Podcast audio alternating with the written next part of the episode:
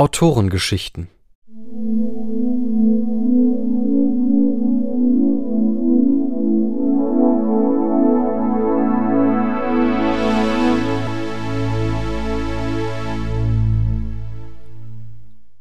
In der Reihe Autorengeschichten hören Sie nun Das Ende eines Kontinents von Frank W. Werneburg. Gelesen von Christopher Peters. Eine Produktion von Brainflower Media Studio in Zusammenarbeit mit den Dream Teamer Hörspielern. Das Ende eines Kontinents. Als Alistair MacPherson, der Chef vom Dienst, den Hauptkontrollraum der GCO, der Global Communications Organization, betrat, fand er dort ein völliges Durcheinander vor. Niemand saß auf seinem Platz. Der Großteil der diensthabenden Techniker stand zusammen und diskutierte mehr oder weniger wild gestikulierend miteinander. Nur wenige standen zumindest noch in der Nähe der Kontrollplätze, doch auch von diesen ging kaum einer seinen üblichen Tätigkeiten nach. Stattdessen blickten sie ratlos oder einfach nur unschlüssig auf die Kontrolldisplays. Verdammt nochmal, waren die denn alle übergeschnappt? Natürlich waren es nur relativ wenige Leute, die gerade hier anwesend waren, denn der Großteil der Techniker bevorzugte es, seiner Tätigkeit von zu Hause aus nachzugehen. Schließlich spielte es überhaupt keine Rolle, ob sie vor einem Computer saßen, der hier stand, oder sie ihren privaten in der eigenen Wohnung benutzten. Lieferte das weltweite Glasfasernetz doch schon seit Jahrzehnten, bis in die letzte Berghütte, bis auf die einsamste Insel, Daten mit Geschwindigkeiten im Petabit-Bereich. Doch selbst wenn man diese aus der Ferne Arbeitenden mitzählte, waren es nur rund 160 Menschen pro Schicht, die für die Überwachung und Steuerung von annähernd 34.000 Satelliten verantwortlich waren. Nahezu aller Satelliten, die sich im Erdorbit befanden. Nur wenige wissenschaftliche Institute leisteten sich den Aufwand, für ihre Forschungssatelliten eigene Bodenstationen zu betreiben. Normalerweise hatte Macpherson dafür nur Unverständnis übrig, doch momentan hatte er andere Probleme. Kann mir gefälligst mal jemand erklären, was hier los ist? fragte er ganz gegen seine normale Art in möglichst autoritärem Tonfall, als ihn niemand beachtete. Und was soll dieser Quatsch? Südamerika wäre verschwunden? Die meisten seiner Mitarbeiter unterbrachen überrascht ihre Diskussionen und drehten sich zu ihm um. Mudiwa Ihejirika, eine Ingenieurin, deren Spezialgebiet die Koordination von Wettersatellitensystemen war, fasste sich am schnellsten. Das heißt genau das, was du eben selbst sagtest. Es gibt plötzlich keine Daten mehr von Südamerika. Und zwar überhaupt keine. Macpherson sah die Frau ungläubig an. Die Satelliten funktionierten in der Regel zwar sehr zuverlässig, Ausfälle konnten aber immer mal vorkommen. Mudiwa arbeitete doch schließlich lange genug hier, um das zu wissen. Und das traf auf die meisten anderen genauso zu. Er konnte in einer solchen Lappalie keinen Grund erkennen, wieso hier alle verrückt spielten. Wieso weicht ihr da nicht einfach wie üblich auf einen anderen Satelliten aus? fragte er mittlerweile eher ratlos als wütend in die Runde. Marcel Bouchard, ein Techniker, mit dem er auch privat befreundet war, sah ihm direkt in die Augen. Alistair, es ist nicht irgendein Satellitdefekt. Der Mann machte eine kurze Pause, bevor er weitersprach. Südamerika ist von den Bildern aller Satelliten verschwunden. Ausnahmslos aller. Auch der Kontakt zu sämtlichen Bodenstationen dort ist unterbrochen. Und das nicht nur über Satellit, sondern auch über das terrestrische Datennetz. Es ist so, als gäbe es den ganzen Kontinent einfach nicht, keine Telefonverbindung, keine Signale dortiger Radio- und Fernsehstationen, ergänzte ein anderer Mitarbeiter. Alistair Macpherson sah seine Mitarbeiter der Reihe nach an. Er konnte keine Anzeichen entdecken, dass sie sich einen Ulk mit ihm erlaubten. Im Gegenteil, alle wirkten ehrlich schockiert. Aber ein Kontinent konnte schließlich nicht einfach so verschwinden. Entschlossen ging er an den nächstgelegenen Arbeitsplatz und rief das neueste Bild des erstbesten Satelliten auf. Was er sah, war ihm unerklärlich. Dort, wo Südamerika sein müsste, zeigte das Bild eine einheitliche, hellgraue Fläche. Genauer gesagt fehlte nicht nur der südamerikanische Kontinent, sondern auch noch ein Teil Mittelamerikas sowie einige küstennahe Meeresgebiete. Alles andere war, wie es sein sollte. Quer durch Mittelamerika verlief jedoch eine wie mit dem Lineal gezogene Linie. Nördlich dieser war alles normal. Südlich sah man nur diese graue Fläche. Er probierte nacheinander eine ganze Reihe Satelliten aus, aber das Bild, das sich ihm bot, war überall das gleiche. Es sah aus, als hätte jemand Südamerika einfach ausradiert. Ungläubig, ob er seinen eigenen Augen trauen konnte, schüttelte Macpherson den Kopf. Schließlich rief er die Statusdaten der aus der Zentrale ferngesteuerten Bodenstation in der Atacama ab. Zumindest versuchte er es. Statt Daten bekam er jedoch nur die Meldung angezeigt, dass zum dortigen Rechenzentrum kein Kontakt hergestellt werden könnte. Alistair MacPherson starrte eine gefühlte Ewigkeit auf das Display. Er musste sich eingestehen, dass er genauso ratlos wie seine Mitarbeiter war. Die einzige Möglichkeit, die er noch sah, bestand darin, den einzigen in der Atacama-Station diensthabenden Techniker anzurufen. Vielleicht konnte der ja eine Erklärung liefern. Doch schon während er die Nummer im Speicher suchte, fiel ihm ein, dass Marcel berichtet hatte, telefonieren würde auch nicht funktionieren. Trotzdem wollte er es jetzt selbst probieren. Das Einzige, was er hörte, war jedoch nichts. Überhaupt nichts. Weder ein Rufton noch ein Besetzzeichen war zu hören. Eigentlich war das doch gar nicht möglich. Zumindest eine Fehleransage müsste doch kommen. Versuchsweise rief er die Bodenstation auf Kamtschatka an. Dort meldete sich der diensthabende Techniker schon nach wenigen Sekunden, also konnte das Problem nicht im Telefonsystem der GCO liegen. Während Macpherson noch grübelte, wurde er auf einen der Kontrollplätze aufmerksam, um den sich immer mehr seiner Leute drängten. Als er dort nach dem Rechten sah, erkannte er, dass jemand irgendeinen Fernsehsender auf das Display gelegt hatte. Eigentlich war so etwas hier nicht erwünscht. In der momentanen Situation interessierte es ihn aber selbst viel zu sehr, worum es da ging, als dass er den Übeltäter für diese Handlung gerügt hätte. Das Fernsehbild zeigte eine Reporterin lateinamerikanischen Aussehens, die offenbar am Rande eines kleinen Dorfes stand. Viel interessanter war aber der Hintergrund. Wo eigentlich eine südliche Landschaft zu erwarten gewesen wäre, war einfach eine graue Fläche. Genauer gesagt genau der Grauton, der auch auf allen Satellitenbildern statt des südamerikanischen Kontinents zu sehen war.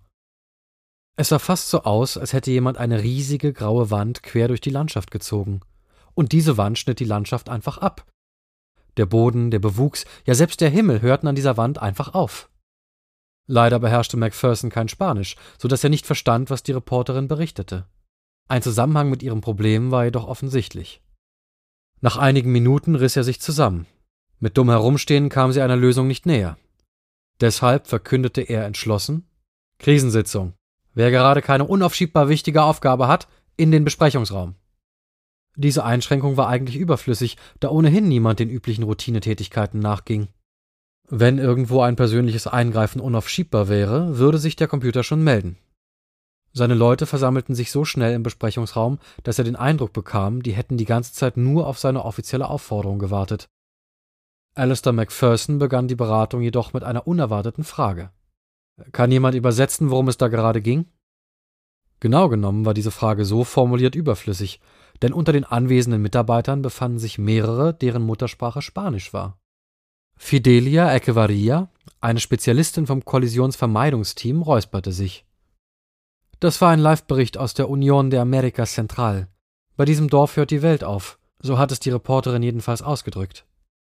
Und nicht nur da, sondern anscheinend auch an vielen anderen Orten. Es scheint fast so, als wäre da, wo unsere Bilder nur grau zeigen, wirklich nichts mehr.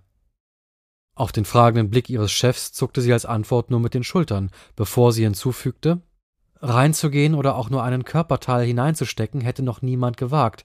Auch Tiere, selbst Insekten sollen vor dieser Wand abdrehen. Wand kann man das wohl kaum nennen, wenn Steine einfach darinnen verschwinden, wandte ein anderer Mitarbeiter ein. Ansonsten machte sich betretenes Schweigen breit. Niemand konnte sich vorstellen, was da wirklich passiert sein könnte. Wie sollte denn ein ganzer Erdteil einfach so verschwinden? Und vor allem, wohin? Keiner hatte eine auch nur halbwegs brauchbare Idee, was dahinter stecken könnte. Wochen vergingen. Überall auf der Welt breitete sich eine Mischung aus Ratlosigkeit und Panik aus. Alle Versuche, Kontakt zu Verwandten, Freunden oder Bekannten aufzunehmen, die in Südamerika und in angrenzenden verschwundenen Gebieten lebten oder aus anderen Gründen gerade dort geweilt hatten, waren fehlgeschlagen. Aus den Medien wusste die Bevölkerung, dass von den wenigen Mutigen, die sich in das Grau, wie es mittlerweile allgemein genannt wurde, hineingewagt hatten, kein einziger zurückgekehrt war oder irgendeine Art von Nachricht übermittelt hatte. Politiker wurden nicht müde, in Reden zu beteuern, auch nicht zu wissen, was da passiert sei. Dabei betonten sie immer wieder, dass auch wenn man das Phänomen nicht erklären könnte, kein Grund zur Panik vorläge. Es bestünden keinerlei Hinweise auf eine konkrete Gefahr. Zumindest bei der Aussage selbst auch keine Erklärung für das Vorkommnis zu haben, pflichteten ihnen Wissenschaftler aller Disziplinen bei. Auch bei der GCO war, zumindest weitestgehend, wieder der normale Tagesablauf eingekehrt. Bis auf Daten, die die verschwundenen Gebiete betrafen, arbeiteten alle Satelliten innerhalb der normalen Parameter.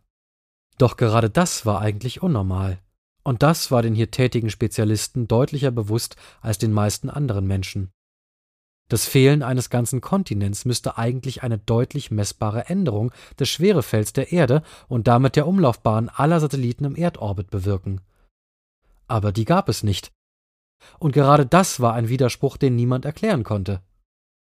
Das Jahr neigte sich dem Ende entgegen. Das plötzliche Verschwinden Südamerikas lag jetzt schon einige Monate zurück, doch eine Erklärung hatte nach wie vor niemand finden können. Allerdings waren in der Zwischenzeit auch keine anderen unerklärlichen Vorfälle aufgetreten. Doch das änderte sich Mitte Dezember völlig unerwartet. Mit nur wenigen Minuten Abstand gaben die British Library und die chinesische Nationalbibliothek bekannt, dass an jeweils prominenter Stelle innerhalb dieser Bibliotheken plötzlich wie aus dem Nichts neue, randvoll mit Büchern gefüllte Regale erschienen seien. Innerhalb weniger Stunden meldeten verschiedene andere große Bibliotheken überall auf der Erde identische Vorfälle. Während sich diese Meldungen in Windeseile um den Globus verbreiteten und die langsam im Abklingen befindliche Aufregung in der Bevölkerung wieder neu entfachten, trauten sich die Mitarbeiter der betroffenen Bibliotheken nicht an die neu erschienenen Regale heran. Auch sie kannten schließlich die Berichte vom Grau, welches anscheinend Menschen verschlingen konnte. Eilig zusammenströmende Wissenschaftler aller nur denkbaren Fachrichtungen konnten an den Regalen jedoch nichts Außergewöhnliches feststellen. Im Gegensatz zum Grau wo ihre Instrumente einfach nur nichts messen konnten, glichen die einfach wie hingezaubert aufgetauchten Regale völlig denen, die im jeweiligen Bibliothekssaal in der Nähe standen. So trauten sich schließlich einige Mutige, dem Vernehmen nach zuerst ein junger Mitarbeiter der Königlichen Bibliothek zu Stockholm, mittels einer langen Zange ein Buch aus einem der Regale zu entnehmen. Im Hauptkontrollraum der GCO ging die Schicht ihrem Ende entgegen. Alle Diensthabenden warteten nur noch auf den Feierabend. Es war eine Routineschicht gewesen, während derer nichts Bemerkenswertes passiert war. Den grauen Fleck, der auf sämtlichen Satellitenbildern die Stelle markierte, wo sich früher Südamerika befunden hatte, ignorierten sie mittlerweile weitgehend. Was sollten sie auch anderes tun? Seit dem Ereignis im Sommer lief, mit allgemeiner Duldung, auf einigen der Displays ständig ein Nachrichtenkanal. Außer diesen eigenartigen Regalen, die gestern in den größten Bibliotheken der Welt aufgetaucht waren, war seitdem aber nichts wirklich Aufregendes gemeldet worden. Auch Alistair Macpherson wartete nur noch auf seine Ablösung, die in wenigen Minuten kommen müsste, als eine seiner Mitarbeiterinnen die Tür seines Büros aufriss. Komm schnell, Alistair, rief sie ihm zu. Die kündigen gerade eine wichtige Meldung zum Grau an. So schnell wie jetzt war Macpherson wohl noch nie in den Hauptkontrollraum gestürmt, wo es im Moment wohl kein Display gab, auf dem etwas anderes als irgendein Nachrichtenkanal dargestellt wurde. Gerade schalteten alle Kanäle auf das inzwischen allen bekannte Gesicht Friedrich Hollunders, des Wissenschaftlers, der allgemein als der Kopf der Grauforschung angesehen wurde. Hollunder räusperte sich, bevor er ohne Begrüßungsfloskeln zu sprechen begann. Seit Monaten schon gibt es wohl nichts, das irgendeinem Menschen auf der Welt mehr interessiert als das Verschwinden Südamerikas. Wie Sie wohl alle wissen, gab es gestern ein neues, außergewöhnliches Ereignis. In den größten Bibliotheken der Welt sind auf unerklärliche Weise neue Regale aufgetaucht. Nun, um es kurz zu machen, in diesen Regalen standen Bücher, die in den jeweiligen Landessprachen identische Informationen enthalten. Und diese Informationen klären sowohl das Verschwinden Südamerikas als auch das Auftauchen dieser Regale, inklusive dieser Bücher auf. Um ehrlich zu sein, das, was ich darin teils selbst gelesen, teils von anderen Wissenschaftlern zusammengefasst bekommen habe, hat mich erschüttert und ich bin davon überzeugt, dass es wohl keinem einzigen Menschen auf der ganzen Erde anders ergehen wird. Wie Ihnen allen selbstverständlich bekannt ist, schreiben wir das Jahr 2112. Ein Teil von Ihnen hat vielleicht auch davon gelesen, dass manche Menschen im letzten Jahrhundert obskuren Theorien Glauben schenkten, die Welt würde laut einer Prophezeiung der Maya am 21. Dezember 2012 untergehen. Wenn man sich genauer damit beschäftigt, waren sich die Anhänger dieser Theorien allerdings nicht einig, was unter die Welt geht unter eigentlich zu verstehen ist. Zumindest ein Teil ging davon aus, lediglich das Leben oder sogar nur das menschliche Leben würde ausgerottet, Gebäude und technische Geräte allerdings nicht in Mitleidenschaft gezogen werden.